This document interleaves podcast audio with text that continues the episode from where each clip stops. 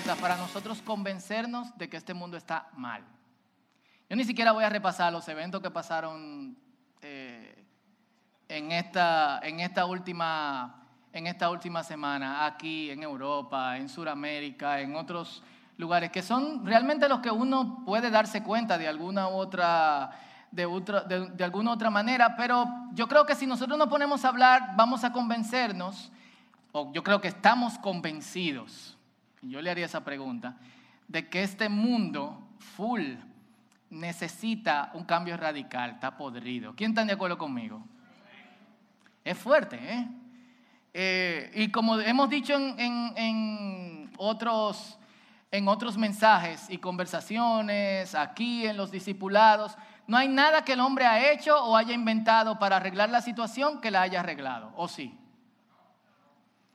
No, o sea, y de hecho tratar de cambiar el mundo es un asunto sumamente peligroso. Yo conozco gente que se ha propuesto cambiar el mundo y resulta profundamente dañada.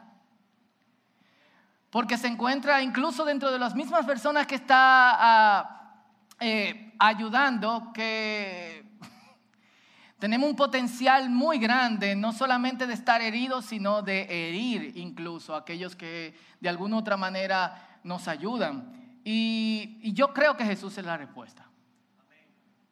Yo estoy convencido de esto. Así que oremos, este es el mensaje.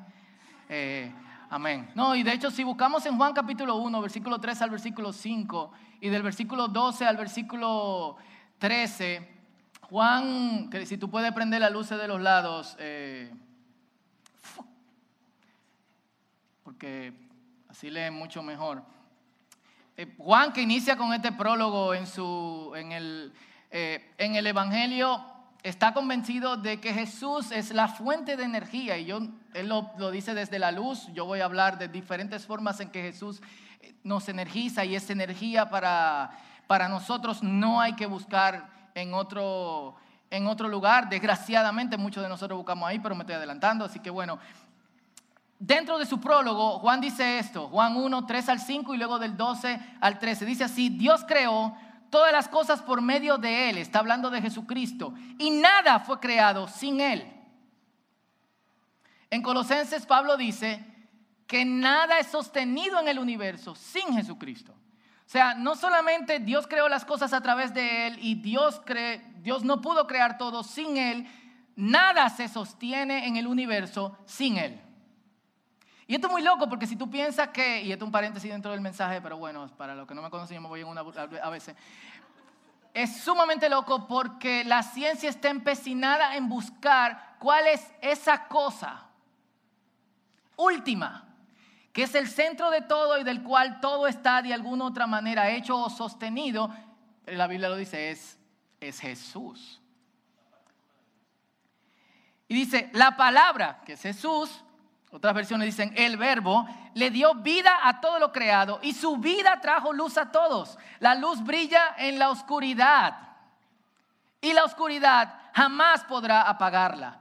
Y a todos, versículo 12, los que creyeron en Él y los recibieron, les dio el derecho de llegar a ser hijos de Dios. Ellos nacen de nuevo, no mediante un nacimiento físico, como, y prestemos la atención a esto, versículo 13, ellos nacen de nuevo, no mediante un nacimiento físico como resultado de la pasión o de la iniciativa humana, sino por medio de un nacimiento que proviene de Dios. Pudiéramos decir así, ellos nacen de nuevo no por relaciones sexuales entre un padre y una madre, no por la intimidad que puede surgir entre dos personas que se aman, sino que nacen de nuevo por medio de Dios. No es iniciativa de nosotros ni de nadie en ningún momento. Y yo lo dije al principio, yo creo que Jesús es la respuesta. Y algunos pueden decir, no todos los que están, aquí son, eh, son creyentes, algunos pueden decir, pero la religión jodió este mundo. Eh, perdón por la palabra. Mi esposa es argentina y ellos han jodido mucho, entonces se me zafan los joderes de vez en cuando. ¿Quién ha estado en una conversación y dicen, eh, la religión jode todo? ¿Quién, ¿Quién, ha estado en una conversación así? Eh, para los que no conocen, la, la religión ha dañado todo. Marx decía, la religión es el opio de los pueblos. y algunos tan de sobredosis en el asunto. Y yo no estoy en desacuerdo. Claro que sí. Pero la religión es una iniciativa del hombre. No necesariamente mala. ¿Ok? Todo lo que estamos aquí practicamos la religión. Y ustedes me han escuchado decir esto otras veces, los que vienen constantemente al círculo, no hay estupidez más grande que decir yo, yo tengo una relación con Jesús, no una religión. Todo lo que hacemos de alguna otra manera para conectarnos con Dios, religión viene de religarse, reconectarse, es la práctica de una religión. El problema es hacer de la religión nuestro Dios, que es lo que ha hecho mucha gente. Y aun cuando Dios lo manda a moverse en una dirección diferente a eso, la gente sigue empecinada en esto. Yo tengo un amigo que invitamos hace mucho tiempo, era sacerdote, ahora es pastor menonita español, Antonio González, dice, la religión la inventó, Adán, eh, lo inventó Caín y Abel. O sea, Caín y Abel hacen un sacrificio y en ninguna, parte de la Biblia dice que Dios le pidió eso. ¿O sí? Eh, pues, su opinión, no quiero meterme ahí. Pero yo no estoy diciendo que necesitamos más religiosos cuando digo que Jesús es la respuesta. Yo lo que estoy diciendo es que necesitamos más de Dios, incluso dentro de nosotros mismos. Porque una de las cosas que nos está matando como creyentes es nuestra autosuficiencia. Y es querer hacer muchas de las cosas que hacemos, inclusive las cosas que hacemos para Dios, en independencia a Dios. Y, y si estudiamos la historia, no es solamente el hecho de que el hombre le, bueno, por el hecho de que el hombre le ha dado la espalda a Dios, nosotros vamos en decadencia. Y es cada vez peor las decisiones que se toman en los lugares donde se ha perdido todo temor de Dios. Así que los hechos están ahí. Está ahí. Hace 50, 60 años, el hombre dejó de mirar a Dios seriamente, aunque antes de eso lo hacía imperfectamente, pero de alguna otra manera lo, lo hacía y nosotros vamos así, en picada. Y yo no sé ustedes, pero yo siento como que estamos acelerando. Yo no sé si a ustedes les pasa. Yo tenía una, bicicleta chopper. Algunos de los que están aquí, que nacieron después de los 90, no saben lo que es eso. Pero es una bicicleta que tenía un asiento ancho. Y yo llevaba mi bicicleta chopper a la casa donde vivían Esdras y, eh, y Pablito. Esdras anda por ahí, hoy no, ha llegado todavía, ¿dónde está? Y había una bajada que le decían la rompehueso y la bajada del diablo. Entonces, yo me montaba en mi chopper al volante, unos. Yo pienso en eso y yo digo, wow, o sea, uno estaba desquiciado de la cabeza porque yo ahora yo no lo hiciera. Y se supone que tengo un poquito más. Ahora yo veo a Benjamín haciéndolo y digo, wow. Y yo recuerdo que yo me montaba se montaba un muchacho en el medio porque la chopper tenían doble barra y donde tenían unos cambios, primera, segunda, tercera, cuarta, súper moderna la cuestión. Otro muchacho se montaba atrás. Otro se montaba en lo, ¿cómo se llama eso? ¿Eh? No, no, no, atrás, tú le ponías dos. En los conos, uno iba y le ponía unos conos, se subía atrás. Van cuatro. Y yo recuerdo que Esdras o Pablito se ponían unos patines y se agarraban de la cuestión de la, de la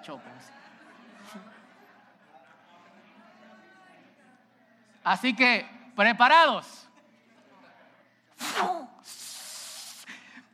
Y empezaba el paso, después aceleraba, había policía acotado, no brincaba. Yo no sé cómo no frenaba, yo no sé cómo vivo, yo no sé cómo no me partí, no, pero yo honestamente no lo hiciera ahora, pero a veces yo me siento que en el mundo en el que nosotros estamos subidos va así. Con una chopper llena de gente en lugares inapropiados y con un tipo en patine atrás.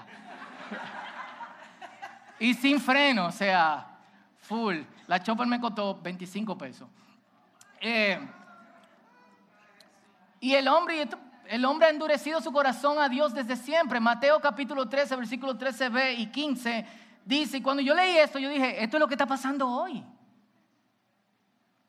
Full. Esto es lo que está pasando hoy porque tú hablas con gente que ha probado absolutamente todo. Y tú le dices, ven, yo creo que es tiempo de que probemos a Dios, sin compromiso, muestra gratis, vamos a darle. Y te dicen, no. dice Mateo, empezando en la parte B del versículo 13, dice, hablando de la gente, pues ellos miran, pero en realidad no ven. Oyen, pero en realidad no escuchan ni entienden. De esa forma se cumple la profecía de Isaías, está en Isaías capítulo 6, creo que del versículo 12 en adelante, que dice, cuando ustedes oigan lo que digo, no entenderán. Cuando vean lo que hago, no comprenderán. Pero esa causa de Dios, alguna gente lee este pasaje desconectados del contexto. Y dicen, ¿y por qué Dios quiere que nosotros escuchemos un mensaje que no, vamos, que no lo vamos a entender y que nosotros veamos algo que no vamos a comprender? No es problema de Dios. Versículo 15, pues el corazón de esta gente, de este pueblo, está endurecido. Su mente está entumecida. No pueden oír. Han cerrado sus ojos. Así que sus ojos no pueden ver y sus oídos no pueden oír y su mente, su corazón no puede entender y no pueden volver a mí para que yo los sane. Dios está diciendo, yo le estoy supliendo a ustedes lo que puede sanarles. Pero hay una barrera entre ustedes y yo. Y lamentablemente hasta que no vuelvan a mí, no van a poder sanarse. Así que yo creo en todas partes que Jesús es la respuesta. Y a veces cuando la gente te dice, si Jesús es la respuesta, ¿cuál es la pregunta? Hay muchas. Pues tú vienes Jesús es la respuesta. ¿Y qué yo te pregunté? Y tenemos ese rol como cristianos. Hay pila de gente cristiana respondiendo a preguntas que nadie ha hecho.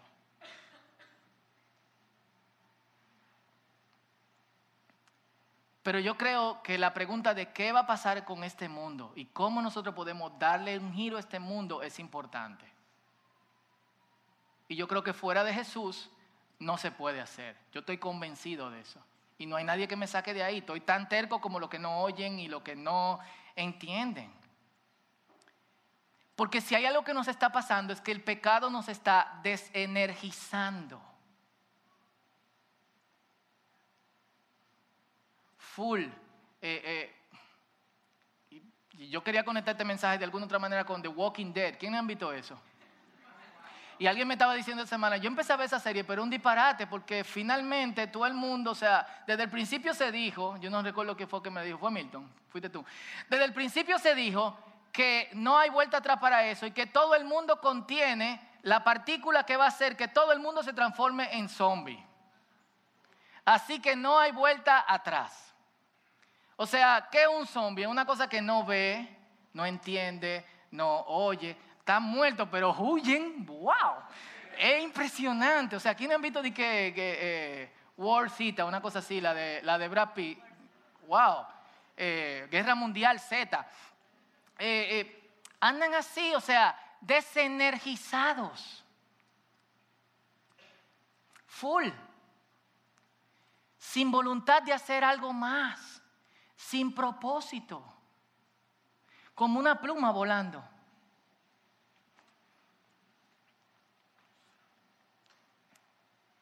Y es falta de energía porque de alguna otra manera el pecado es oscuridad, es hambre, es sed, es asfixia. Es oscuridad porque no nos deja ver. Es un hambre que no se quita porque no hay cosa en este mundo que después de una tenerla por un tiempo nos haga sentir completamente satisfecho. No la hay. O alguien la conoce, porque yo puedo estar hablando disparate. Alguien conoce algo en este mundo que alguien lo tenga y se sienta completamente satisfecho sin ninguna queja. ¿Alguien lo conoce? Y si lo conoce, honestamente puede hablar, puede pasar y vamos a dar una vuelta a esto. ¿En serio? Aquí no de que el pastor dijo, es palabra del Señor. No, o sea, full. ¿Alguien conoce eso? No la hay.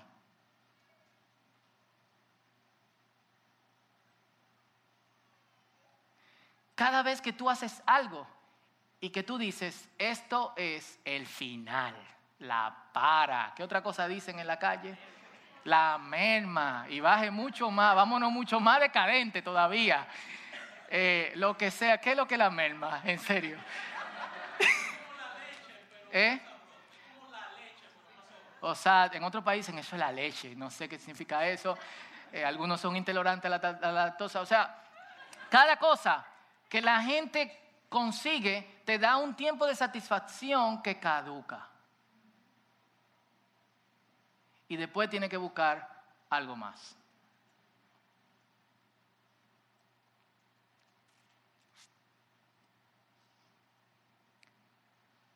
Es sed porque tú sientes esa sensación de que te estás ahogando. Y es asfixia porque hay momentos en que se siente que se nos está acabando el aire. Full. ¿Y qué hace Jesús? Jesús es la fuente de toda energía.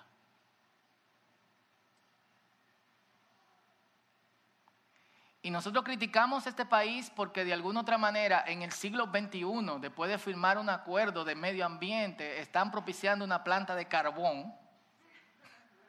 Un país donde hace un solazo impresionante y donde hay zonas donde hay muchísimo viento. Pero nosotros no aprovechamos la energía que viene de Jesús.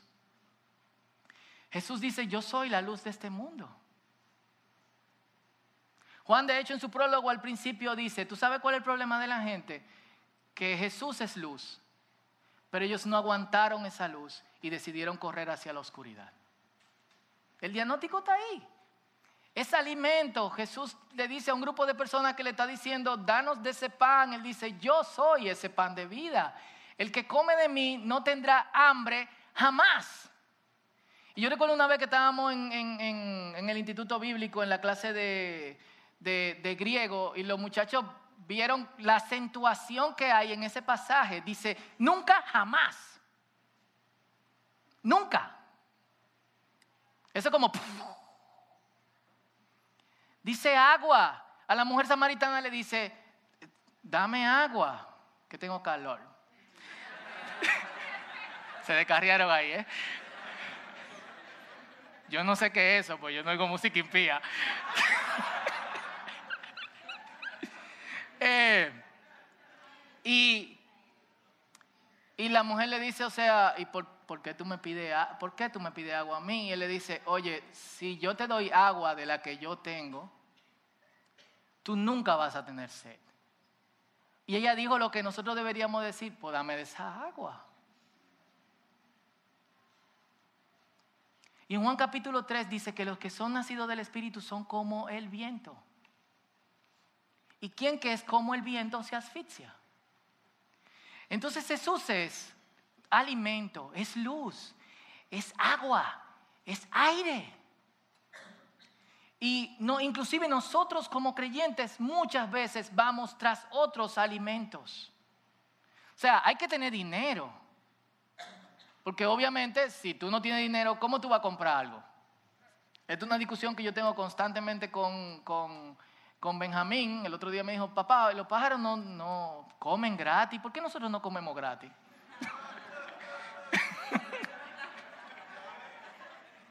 Yo le dije, eres muy divertido, ¿sabes? Carambolas. Pero para él es elemental, o sea, vamos a sembrar, vamos a comprar par de chivo, tres gallinas, lo que sea. Para mí no, o sea, vaya de alguna, otra, de alguna otra manera, nosotros necesitamos el dinero. Pero muchos de nosotros que tenemos una relación profunda con Dios andamos en una búsqueda desenfrenada por el dinero, que nos está hundiendo, les está hundiendo. Yo no, no estoy en eso. Hay gente entre nosotros que anda detrás de las sensaciones fuertes, cristianos algunas sensaciones fuertes la busca en espacios donde se predica la palabra del Señor. Tú no necesitas eso.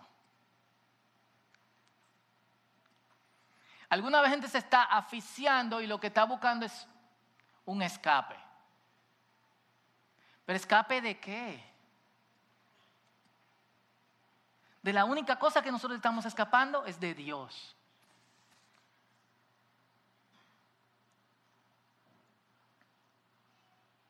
La vida en Jesús es la vida más allá de los estados de ánimo.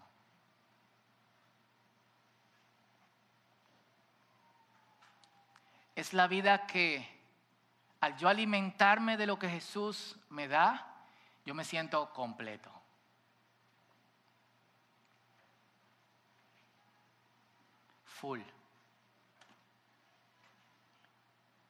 Así que Jesús, con todas las cosas que lo energizan, inicia su plan de cambiar el mundo. Vino hace dos mil y pico de años, nació, estuvo eh, entre nosotros. Cada uno de los evangelios lo narra de diferentes maneras. Pero Jesús desde el principio nos trata de hacer ver que la entrada, que, que, lo que el mundo necesita no es la forma de los hombres, sino la forma de Dios. Y esta es la forma de los hombres que dicen que van a cambiar el mundo. Lo doy para atrás. Esta es la forma de los hombres que dicen que van a cambiar el mundo. Es un poquito extremo. Hitler, pero convenció a millones de alemanes de que él podía darle la salida y el control del mundo y obviamente cambiarlo. ¿Y cómo la gente cree que alguien tiene la capacidad de cambiar el mundo porque multitudes lo siguen, porque esa persona se pone sobre los demás. Los que están aquí, el año que viene tenemos eh, votación. ¿Usted votaría por alguien que en su meeting hay 100 personas o votaría por alguien que en su meeting hay 100 mil personas? Porque no nos importa el país, lo que no queremos es perder. Lo que no nos importa que nos digan es, votaste por quien tiene 100. Ah, Yo te dije que fulanito iba a ganar o miento. Hey, perdón, vine fuerte hoy, tengo que bajarle algo. Al final vamos a orar por sanidad y todo lo demás. Pero miren a Jesús, cómo empieza su ministerio. Jesús empieza su ministerio en la fila con los pecadores para bautizarse por Juan. Él no dice, llegué yo.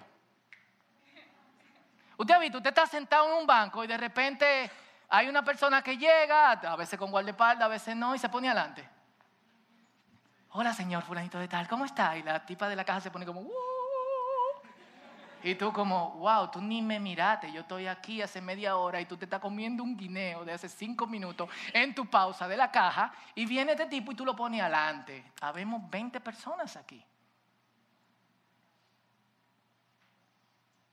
Y esto es lo que hace Jesús.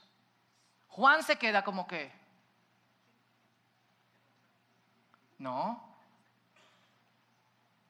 por qué yo te tengo que bautizar a ti? ¿Por qué tú estás haciendo fila? Pasa adelante, Jesús, ven. No, tranquilo, Juan, bautiza los que van adelante, yo voy después. Pero Él está dando una lección. Bueno, ese Jesús es sueco, yo no creo que Jesús era... Pero está dando una terrible lección. Y la lección es, que no es arriba, ni siquiera es en las posiciones que los hombres llaman de poder, pero que más bien son de debilidad. Porque nosotros hemos puesto en posiciones de poder a gente muy débil. Y por eso se embolsilla nuestro dinero y por eso abusan de nosotros. Y esto es lo que hace Jesús. Yo estoy en la fila de pecadores, no voy a talante. Y tú tienes que bautizarme. Juan dice, ¿por qué yo? No, no, no, no. Full, tú. Henry Nowen, un autor de vida espiritual, decía, la gloria humana es el resultado de ser considerado mejor, más rápido, más hermoso, más poderoso, más exitoso. La gloria que te da la gente es el resultado de ser comparado con otros. Y hoy esto es magnificado por los likes. Recibimos más gloria mientras mayor sea nuestro puntaje en la tabla de posiciones de la vida. Mientras más alto estamos en la escalera hacia el éxito, más gloria recolectamos. Pero esta misma gloria es la que crea nuestra oscuridad. Lleva a la rivalidad y a la violencia. Es el camino hacia la muerte. Sin embargo, la gloria de Cristo es diferente. Cada vez que se refiere a ser glorificado, Jesús habla de su humillación y de su crucifixión. Cada vez que dice cuando sea glorificado significa cuando yo sea entregado a los poderes humanos. Que cuando le preguntan, habla, porque tenemos el poder de liberarte o de encancelarte o de matarte, Jesús le dice, ustedes no tienen ningún tipo de poder y no entienden, no tienen la menor idea de lo que está pasando ahora.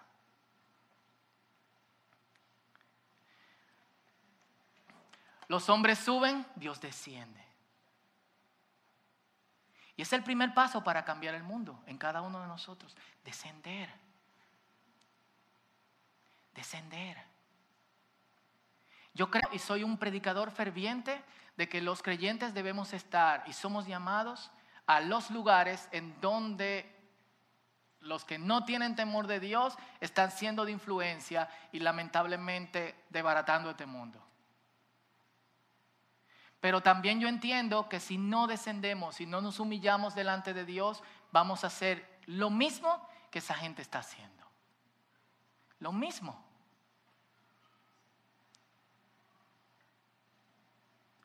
O sea, pasa incluso en posiciones de liderazgo cristiano.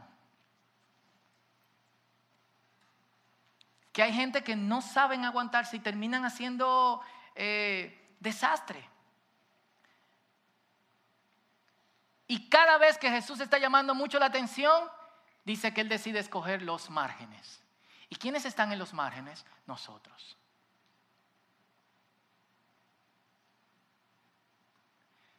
Nosotros somos la gente a la que Jesús está buscando. Jesús no busca multitudes, Jesús busca uno a uno. Si leemos bien los evangelios, Jesús tiene un mensaje para las multitudes y tiene un mensaje para un grupo más pequeño. Jesús habla a las multitudes y le deja lo que tienen y después va a los discípulos y le dice, a ustedes les es revelado, Mateo capítulo 13, los secretos del reino de Dios. Cuando Jesús elige la fila de pecadores para ir a bautizarse con ellos, está diciendo, es el fin de la forma humana de transformar este mundo. Lo está diciendo, es el fin de la forma humana de transformar este mundo. Nosotros queremos cambiar a todo el mundo a la vez. Pero Jesús nos está diciendo, poniéndose en la fila con los pecadores y caminando hacia ser bautizado, Él nos está diciendo, el primero que tiene que mostrar que se está sometiendo y que quiere un cambio, soy yo. Si Jesús lo hizo, ¿por qué yo no? Si Jesús se puso en la fila de los pecadores y dijo, me someto a la voluntad de Dios, el que va a decir, este es mi hijo amado, en quien tengo complacencia, ¿quién eres tú? ¿Quién soy yo? ¿Quiénes somos nosotros?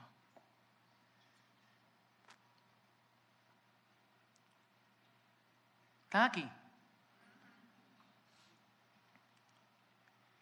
Entonces es el tiempo de descender.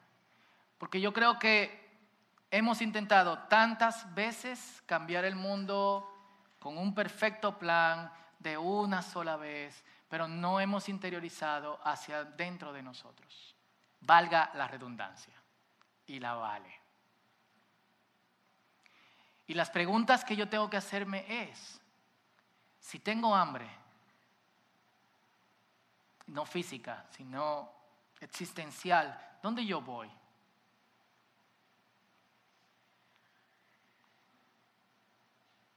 Si tengo sed, si mis emociones están en baja, si me siento asfixiado, ¿a dónde me dirijo?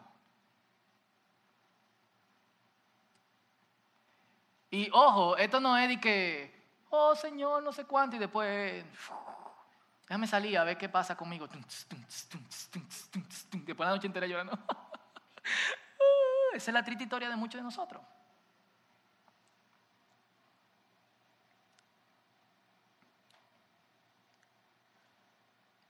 Así que es tiempo de mirar hacia adentro. Y es tiempo de pensar primero en quien tiene que ser transformado soy yo.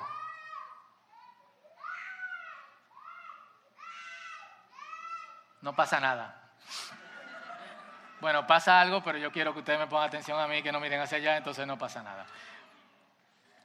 Eh, tengo que mirar hacia mí y estas son las preguntas que yo tengo que hacer, porque como hemos dicho otras veces, solamente las personas transformadas transforman. Las personas dañadas dañan. No hay forma de que una persona dañada arregle algo. Inclusive a la gente que ama, la persona dañada lo daña. Con mucho amor. Sazonadito ahí. ¿O no? Pero una persona transformada que ha descendido, que ha dicho, no, no, no, no, no, yo no voy adelante en la fila, yo voy aquí, este es mi lugar y que ha dicho y ha escogido el camino hacia la cruz, porque es el único camino hacia la resurrección, es la persona que va a transformar el mundo. El plan de Dios para transformar el mundo somos tú y yo.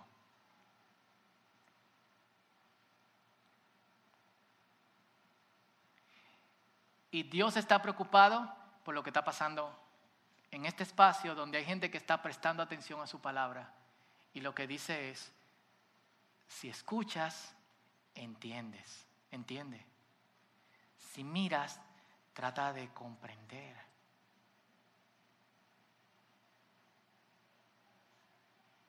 Porque luego somos nosotros los que vamos a ser puestos en lugares en donde la influencia va a ser clara sin ningún tipo de esfuerzo.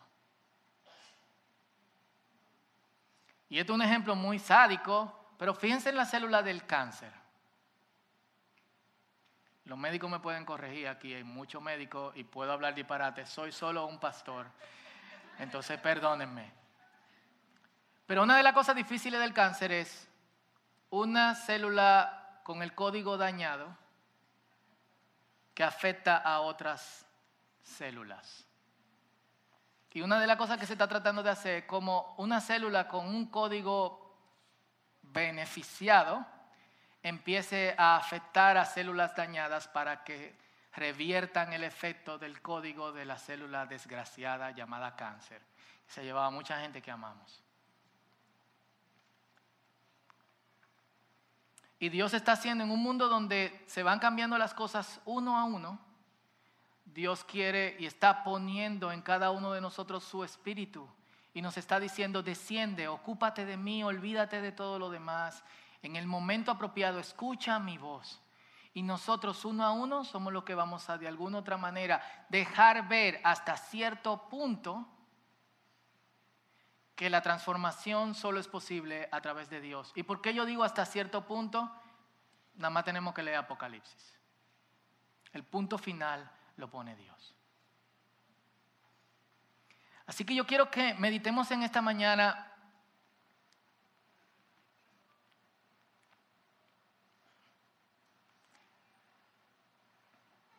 en esas cuatro formas en que Jesús es energía,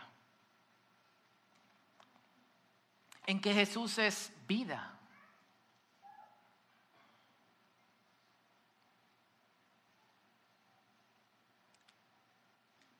Y pensemos, ¿Qué hay dentro de nosotros? De, de, la oscuridad o del hambre o de la sed o de la asfixia que tenemos que de alguna otra manera conectarnos. Quizás en busca de alimento vas detrás de Dios, pero estás oscuro. Tienes sed y va a otro lado y tus emociones te llevan de un lado a otro. No sé, cada uno, creo que es el tiempo de meditar con respecto a esto.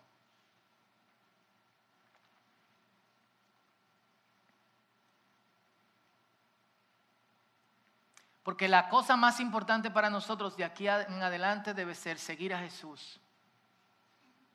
Y seguimos a Jesús porque lo que Él tiene, nadie más lo tiene. Yo sigo a Jesús por interés.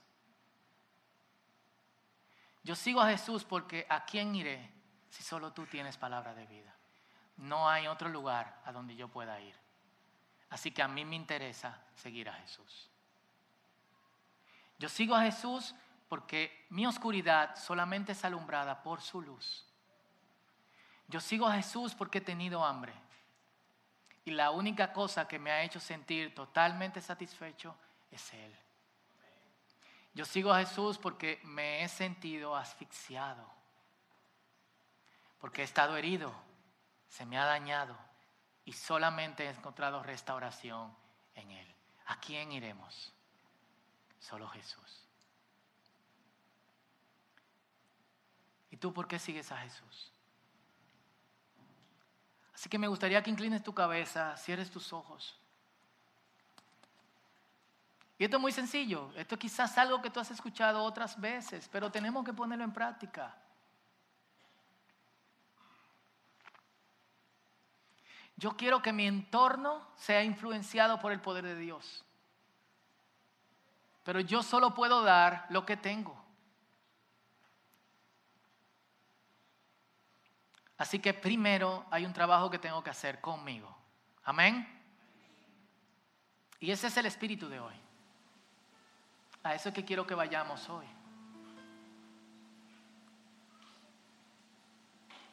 Así que donde estás, inclina tu cabeza, cierra tus ojos o mira el slide.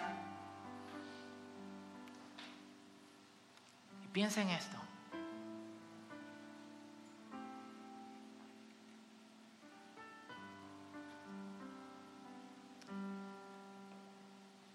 Porque es el tiempo de descender hacia el éxito.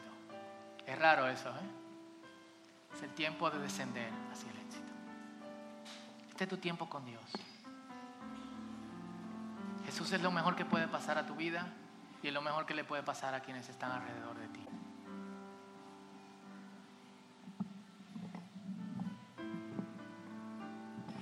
Así que mediten esto y luego yo quiero que oremos juntos.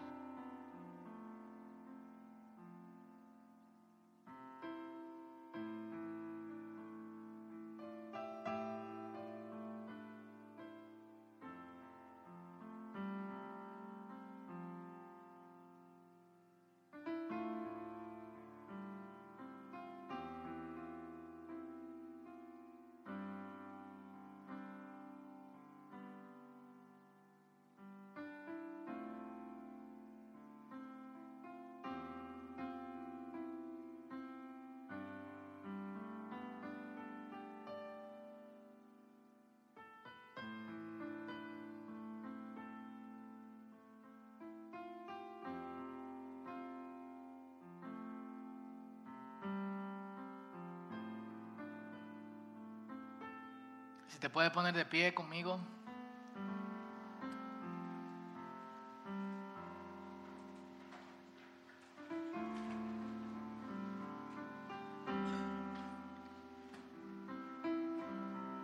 Si puede agarrar la mano de la persona que está a tu lado y me gustaría que se crucen también